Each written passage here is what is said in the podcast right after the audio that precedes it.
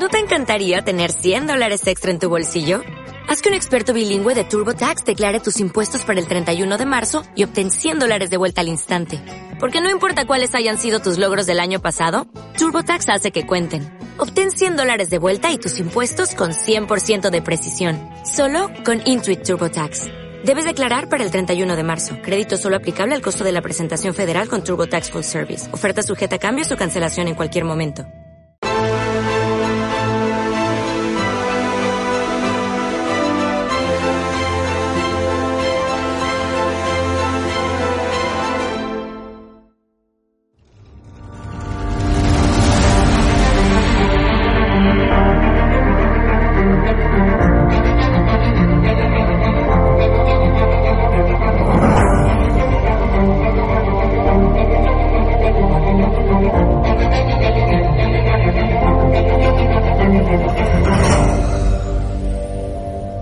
Hecho, hay un conocido periodista con un canal en YouTube que los programas sobre Galapagar eran día sí, día también.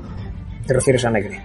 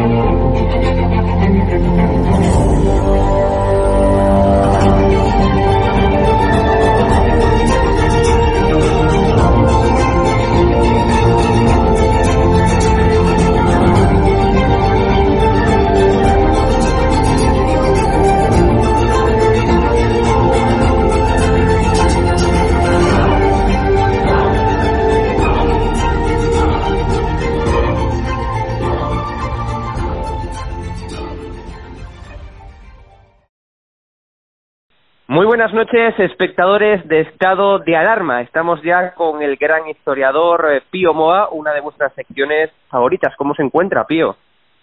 Bien, dentro de lo que hay. Bueno, asistiendo a esta farsa interminable e indecente de, nuestros políticos, de nuestra clase política. Bueno, clase política, chusma política, ¿no? No, se puede llamar de otra manera. Es, algo absolutamente indecente, ¿no?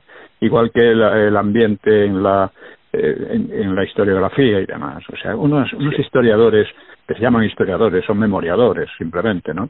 Que se encubren en la ley de memoria histórica para tratar de impedir a los demás que, digamos las cosas. Es, es algo, bueno, pero ahora eh, asistimos a una, un espectáculo de farsa todavía peor. Y es eh, cuando el PSOE y la pandilla que le apoyan, de separatistas y demás, pues quieren conmemorar quieren conmemorar la, la Constitución republicana. Esto es asombroso por parte de ellos, porque, en primer lugar, aparte de, las, de que esa Constitución fue, o sea, el propio presidente de la República, Alcalá Zamora, decía que invitaba a la guerra civil, lo cual es, es coherente con lo que siempre ha sido el PSOE, que siempre ha estado a favor de la guerra civil de una manera u otra, ¿no? Además, incluso con estas palabras. Sí. Bueno, pues aparte de esto, es que el PSOE fue el que destruyó la Constitución, el PSOE y los separatistas. Primero, se levantaron contra aquella Constitución en octubre del 34 porque consideraban que era una Constitución, la Constitución que definía a la República, que era una Constitución de una República burguesa que no servía para lo que ellos querían, que era llegar a una situación parecida a la de la Unión Soviética, o sea, una un sistema absolutamente totalitario, absolutamente liberticida y brutal. Esto es lo que ellos querían. Y los separatistas también pensaban que no era bastante para lo que ellos deseaban, que era la secesión, en definitiva, ¿no? Eh, y por partes. Los socialistas solo admitieron la Constitución en dos sentidos. Primero, como, o sea, la admitieron al principio, ¿no? Primero, como eh, una, digamos, un trámite transitorio para pasar después al sistema soviético, ¿no? y los separatistas también, como un trámite para pasar finalmente a, a, la secesión, a la disgregación de España en varios estados, estaditos eh, de estos impotentes e insignificantes que serían manejados por otras potencias. ¿no? Bueno, pues, eh, como digo, tan pronto como 1934, la Constitución es del 31, o sea, en tres años, decidieron que había llegado el momento de acabar con ello y de acabar con la República, la República burguesa, ¿no? La República Española para los separatistas, ¿no? Y eh, se levantaron en armas, iniciaron una insurrección que la eh, organizaron eh, textualmente como guerra civil. Y esto fracasó. Fracasó con lo cual la República pudo consolidarse, pudo en principio, lo explico en mi libro sobre la República, pero no, no, no lo hizo por culpa del propio Alcalá Zamora. Y eh, en el 36 dan un nuevo golpe contra la Constitución y contra la República, las dos cosas vienen a ser lo mismo, ¿no? Dan un nuevo golpe eh, falsificando las elecciones e imponiendo un nuevo régimen, que es un régimen de terror, con cientos de asesinatos en, en solo cinco meses, con cientos de incendios, con cientos de destrucciones de obras de arte, de bibliotecas, etcétera. ¿no? Bueno, pues eh, esto es lo que hizo el PSOE y es lo que hicieron los separatistas. Resulta que esta gentuza tiene la desvergüenza y la cara dura de decir que quieren que aquella constitución estuvo muy bien y que fue un precedente de la actual. Hay otro aspecto. ¿Por qué Alcalá Zamora decía que invitaba a la guerra civil? Pues lo decía porque era una constitución contra los sentimientos y las ideas de por lo menos la mitad de la población que se consideraba católica se atacaba, o sea, según Azaña, España ya no, no, era católica eh, y además el clero era relegado a una posición de, digamos, de ciudadanos de segunda, ¿no? Es decir, se le restringía sus derechos. Y propia Azaña reconocía que iba contra la libertad de conciencia, entre otras muchas cosas. Bueno, esto es muy importante decirlo y señalarlo para desenmascarar a todos estos farsantes del PSOE y separatistas que siempre se presentan como líderes de la democracia y son sus peores enemigos. Bueno, pues por esta razón yo veo que ha venido muy bien mi libro La Segunda República Española, Nacimiento, eh, Desarrollo y Destrucción de un Régimen, porque cuando me, propusieron escribirlo, pues yo eh, no, no, estaba muy a favor, porque eh, había escrito más que suficiente sobre ella, ¿no? El tema además me parecía demasiado sobado máxime cuando acababa de publicar Por qué el Frente Popular perdió la guerra, que salió justamente hace un año, y que eh, implícitamente dejaba claros los problemas de, la República.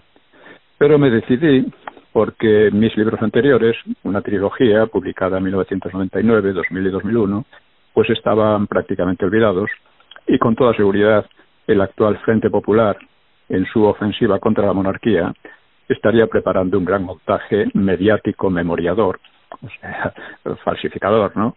Aprovechando el 90 aniversario de la República, de la llegada a la República, para revitalizar el mito de una República progresista, amante de la cultura, promotora de los derechos de los trabajadores y todas estas cosas que, según ellos, habría sido destruida lamentablemente en una guerra genocida por los intereses y privilegios de, de los reaccionarios o del fascismo. ¿no? Bueno, es curioso que, es decir, eh, es muy importante eh, desmantelar todo este discurso, que es un discurso absolutamente envenenado y falso, ¿no? Y además es curioso, claro, me decidí al final a, sacar el libro porque eh, atendiendo precisamente a lo que decían los protagonistas de aquella república, que fue un desastre total, fue un caos desde el principio, ¿no? Y los protagonistas, por una razón o por otra, pues claro, destrozan por completo la beatífica y fantasiosa versión que ha circulado ahora y que han montado sobre todo los comunistas, los grandes demócratas del siglo XX, ¿no? Por ejemplo, Azaña, Alcalá Zamora, Largo Caballero, Lerroux, Prieto, Besteiro, García Oliver, Marañón, Pérez de Ayala, Ortega y tantos otros, eh, uno no tiene más que ir a sus libros, a sus memorias y a lo que decían en aquel momento para darse cuenta de que estaban, o sea, trazan una, una perspectiva absolutamente negra de, de aquella república. Azaña, por ejemplo, decía de los, de los republicanos, o sea, de los suyos. Decían, son gente capaz de solo de una política de amigachos, de, tabernaria, eh, incompetente, de codicia y botín, sin ninguna idea alta. Parecía estar describiendo precisamente lo que hay ahora. otra de sus frases, de sus muchas frases en, la, en sus diarios, dice, dice de sí mismo, dice, rodeado de imbéciles, gobierne usted si puede. Porque efectivamente eran también imbéciles como los de ahora, en general, los políticos que ahora tenemos, salvo los de Vox, o parte de ellos de los de Vox, son unos verdaderos mentecatos, ¿no? Son una gente inculta y corrupta, y ahí están gobernando y mandando y, e imponiéndonos leyes totalitarias con la mayor tranquilidad del mundo. Esta gente es así. Bueno, Alcalá Zamora habla de aquellos políticos republicanos como que están eh, en una situación intermedia entre la delincuencia y, o sea, entre la delincuencia y el manicomio, ¿no? La delincuencia y la locura. Y eh, yo qué sé, Largo Caballero lo que explica, efectivamente, es que ellos no aceptaban la república, porque era una república burguesa. Lo explica muy bien y por consiguiente llama a rebelarse contra ella para imponer un sistema parecido al de Stalin en la Unión Soviética. Literalmente, y, y, como una guerra civil para conseguirlo. Lerroux viene a decir cosas muy parecidas. Dice, aquella gente que trajo la República no, no tenían ni, ni, ni honor, ni capacidad, ni nada. Eran simplemente una gente muy atrevida, muy osada, que, claro, con su osadía desconcertaban a los, a los incautos, ¿no? Prieto venía a decir de todo, lo mismo. Besteiro eh, explicó la, que la República, el Frente Popular, la República, eh, se basaba en un Himalaya de falsedades. García Oliver, que era anarquista, fue el que destruyó a Azaña prácticamente, ¿no? Eh, con, la, con, los asesinatos de Carras Viejas perpetrados por la gente de Azaña, por otra parte, ¿no? Si leemos lo que dicen Marañón, Pérez de Ayala y Ortega, que fueron los padres eh, espirituales de la República, así se les llamaba, porque ellos mm, la apoyaron mucho al principio, pues vienen a decir lo mismo. O sea, Marañón los trata de escarabajos. Era una gentuza que se parece mucho a la gentuza que hoy tenemos en el gobierno. Son auténticos, son, son, son gente inculta, corrupta, necia, que sin embargo es muy atrevida. Es muy atrevida, tienen una, una creencia de que ellos eh, no sé, traen algo nuevo y bueno. Además se lo creen, más o menos. Eh, es un poco lo que decía Julián Marías del Partido Socialista. El Partido Socialista tiene el problema de que tiene una visión negativa de la historia de España. Sí, tiene una visión negativa de la historia de España y una, una visión completamente positiva de su propia historia, que es una historia de crímenes, la historia del PSOE. Cuando se llama, habla de la historia criminal, no se habla, no, no es, no es hablar por hablar es exactamente lo, lo que era. Digo esto, ya digo, en relación a, este eh, ejercicio constante de, como diríamos, de, de, de desvergüenza, ¿no? Con motivo de la Constitución o con motivo de, la, de los homenajes a Azaña. Vamos a ver. Azaña, lo explico en el libro también sobre la República, es presentado como una especie de gran estadista que lo único que quería era convencer por la palabra, evitar la violencia, etcétera. Azaña participó en cuatro golpes de Estado. El primero, en 1930, participó en, la, en, el golpe militar con el que se quería traer la República en diciembre de 1930, que fracasó.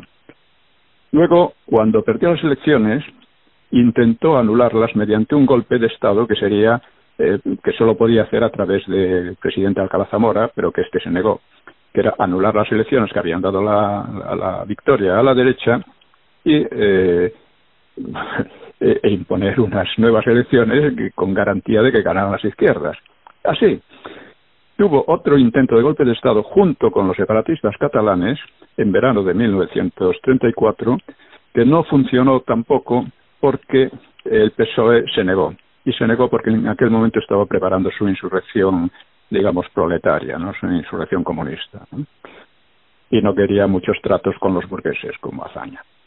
Luego eh, tuvo otra, eh, el intento de golpe de Estado que por fin le salió, fue el de 1936, cuando creó, junto con Prieto y, y también los comunistas y separatistas de una manera u otra, el Frente Popular El Frente Popular falsificó las elecciones.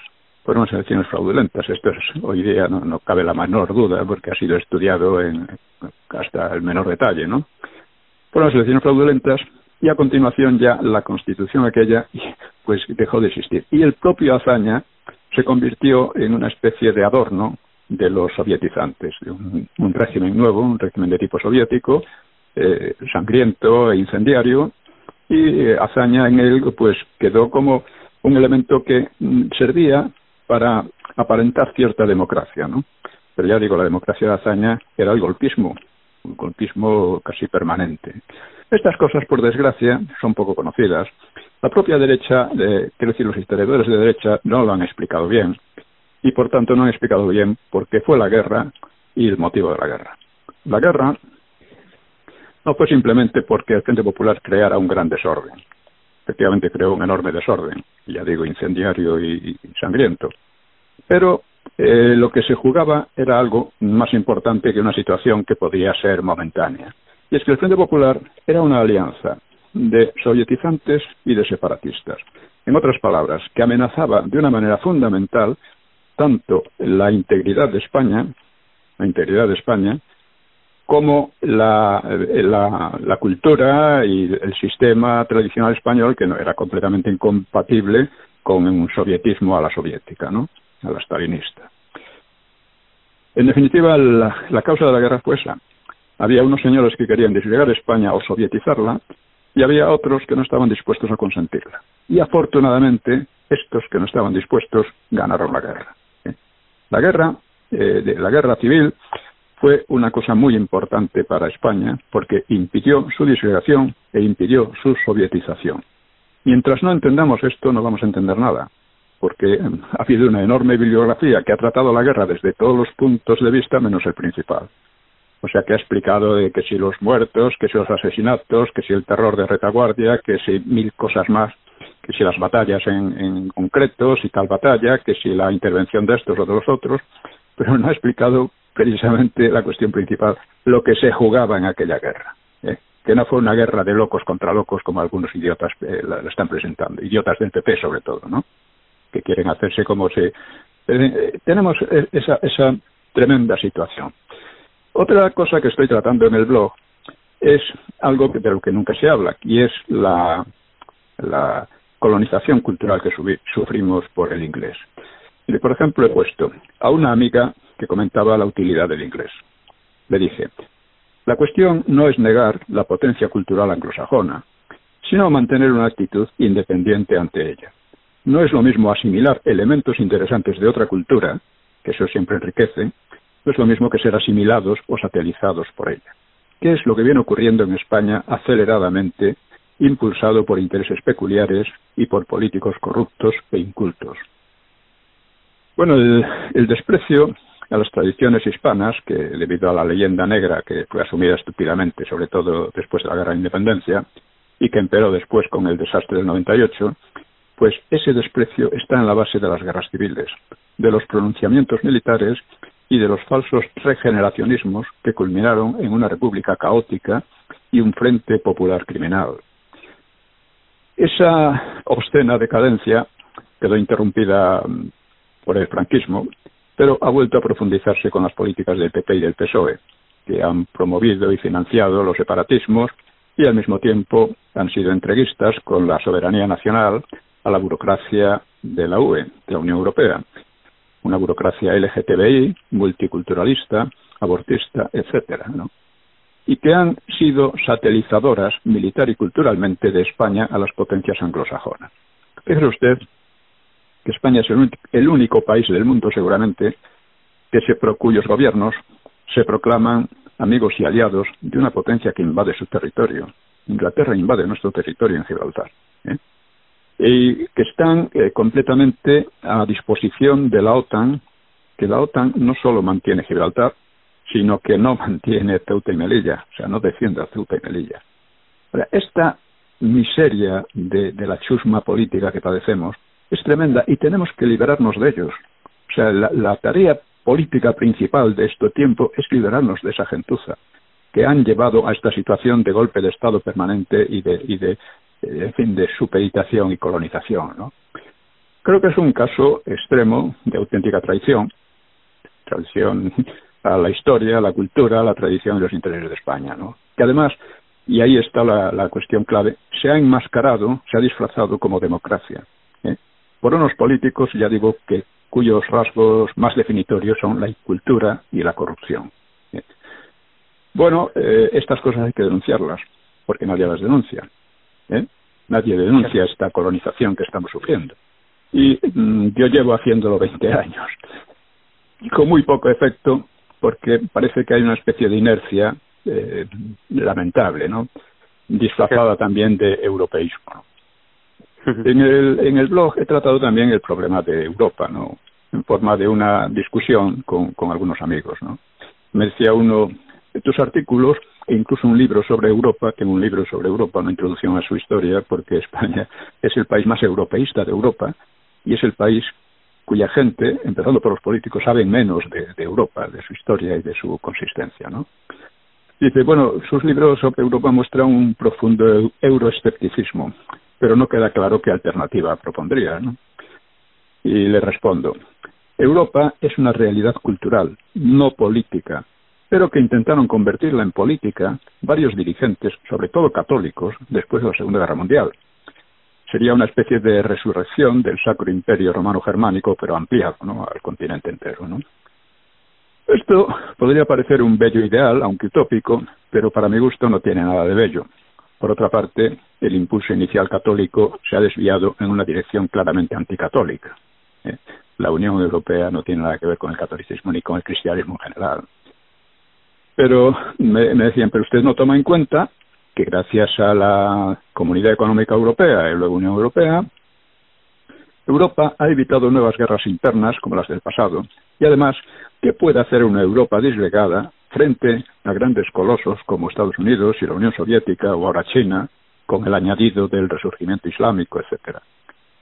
Y le dije, bueno, perdone, al terminar la guerra mundial, Europa quedó dividida entre un dominio soviético y un protectorado useño. Eso, el peligro atómico y no la, la, la CE, Unión Europea, eso es lo que ha evitado nuevas guerras.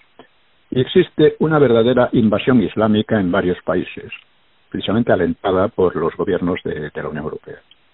La alternativa a la Unión Europea no es una Europa disgregada, como tú dices, sino coordinada frente a amenazas exteriores. Esto siempre se puede hacer. Por lo demás, el problema cultural es definitorio y hoy las corrientes principales del pensamiento, la ciencia y la técnica corren en gran medida al margen de Europa. A ver cómo se remedia esto. Pero me, me insistían, dice, uno decía usted y otro, bueno, depende, eran amigos, ¿no? Dice, usted infravalora otras ventajas de la Unión Europea. Una prosperidad sin precedentes y un Estado sólido de derecho y de libertades como quizá no existe en ninguna otra parte del planeta. Digo, bueno, tampoco ahí estoy muy de acuerdo. La prosperidad recomenzó con el Plan Marshall, useño, y recuperó sobre todo a los países que ya antes eran prósperos por disponer de ventaja científica, técnica y mercado más o menos libre. En cuanto al Estado de Derecho y las libertades, mi impresión es que se va yendo a una situación totalitaria bajo el imperio LGTBI multicultural, etcétera, que incluso quiere gobernar los sentimientos de la gente, algo inédito en la historia y un peligro que ya Tocqueville, el, el pensador liberal, que vio en su tiempo. En mi libro sobre Europa expuse la doble y sucesiva revolución de la fe contra la razón en el protestantismo y de la razón contra la fe en la Ilustración. Esta segunda generó las ideologías que condujeron a la Segunda Guerra Mundial. Las ideologías que actualmente predominan vienen a ser una degradación de las anteriores, y en ese sentido, la Unión Europea marcha contra lo que ha sido la cultura europea, contra sus raíces. Por lo tanto, eh, insistía, no, es que la alternativa será que cada uno tire por su lado, con el peligro de nuevas guerras y de inoperancia en un mundo en rápida transformación, transformación no se sabe dónde va, y con superpotencias que pueden imponer sus intereses a unos países aislados. Y le dije, mire, eso no es así. Ni la alternativa es un aislamiento. ¿Acaso está aislada Suiza, por ejemplo? Inglaterra, por su parte, está de hecho integrada en un ámbito cultural, político y militar que abarca no solo a USA, también a Canadá, Australia y varios países menores. con ellos tiene más afinidad que con el resto de Europa. Por eso se ha separado de la Unión Europea. España tiene también un gran ámbito idiomático, aunque cultural, económica, política y militarmente sea poco relevante hoy, ¿no? Puede orientar España su política en dirección a ese ámbito o en la dirección actual, pero la dirección actual está disolviendo la soberanía de España, está disolviendo su cultura y hasta su idioma en la Unión Europea, porque el, idioma de la Unión Europea es, es, el inglés cada vez con más fuerza. ¿no? A mí no me parece es una perspectiva brillante.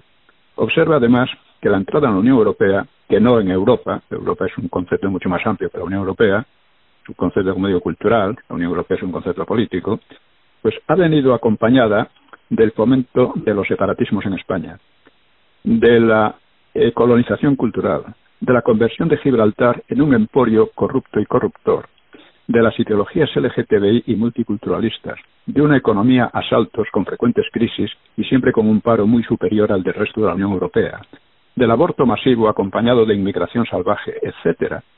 Estos son los logros de nuestro europeísmo. ¿eh? No me parece como para echar cohetes. Este es un tema que debería dar lugar a debates en profundidad, pero cosa que no ocurre. Parece como si el país estuviera moribundo intelectual y políticamente, aunque creo que está claro quiénes son los que lo intentan matar. Digo esto porque es un tema, insisto, del que nadie quiere hablar, pero del que hay que hablar precisamente porque nadie quiere hablar de él. Y mientras no se habla de él, se están tomando medidas y se está yendo en esta dirección. O sea, el europeísmo a España no le ha supuesto ninguna ventaja al contrario, casi todos los males que tenemos vienen de políticos ultraeuropeístas, que son los más europeístas de Europa y son los que menos saben sobre Europa, como no saben tampoco sobre la propia historia de España. Y esto, todo esto digo, es muy importante porque son temas de fondo. O sea, uno puede estar tratando casi en plan de cotilleo la actualidad política, lo que pasa ahora, lo que dice el otro, lo que la medida que está tomando, las perspectivas que puede tener, puede dedicarse a eso, ¿no? Y eso es parte de, la política, ¿no? Pero si no vamos, vamos al fondo de las cosas, nos, nos perdemos, nos perdemos. Es, y, en España un, grave, un gravísimo problema es esa especie de Alzheimer que tenemos en relación con, la historia. Aquí se olvida lo que pasó hace un año, lo que pasó hace diez años y lo que pasó hace cincuenta años, o ahora noventa años. Es más, no solo se olvida, sino que cuando se trata se desfigura, como hablábamos de la, de la República, de hazaña, etcétera, de la Constitución y demás se está falsificando todo. Y esa es la base de todos los problemas que tenemos. Bueno, pues Pío, muchísimas, muchísimas gracias por tratar temas que nadie quiere tratar, pero yo creo que hay que hacer mucho trabajo por delante en las universidades, en los, bueno, en secundaria, en primaria, en todas partes, ¿no? No se explica prácticamente nada de esto, cuando no, cuando no nada, ¿no?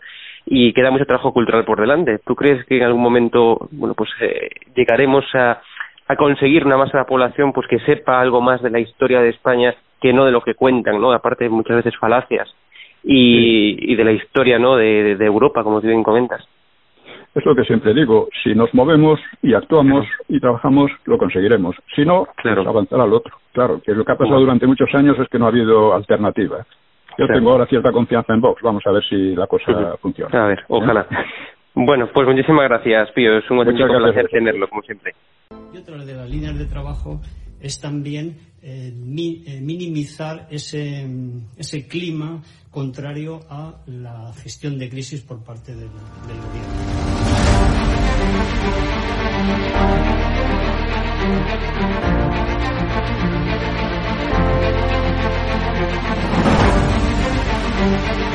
Van a garantizar, como digo, de inmediato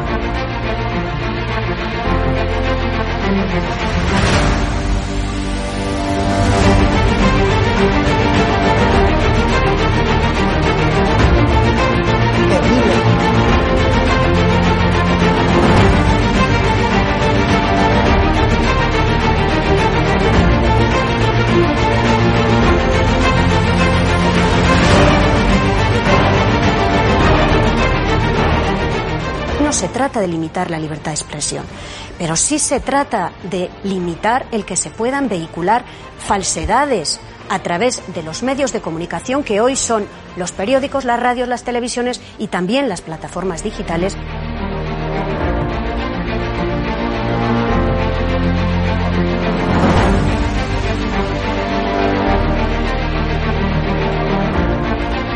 ¿Cuándo los comunistas han tenido éxito? En momentos de excepcionalidad, en momentos de crisis.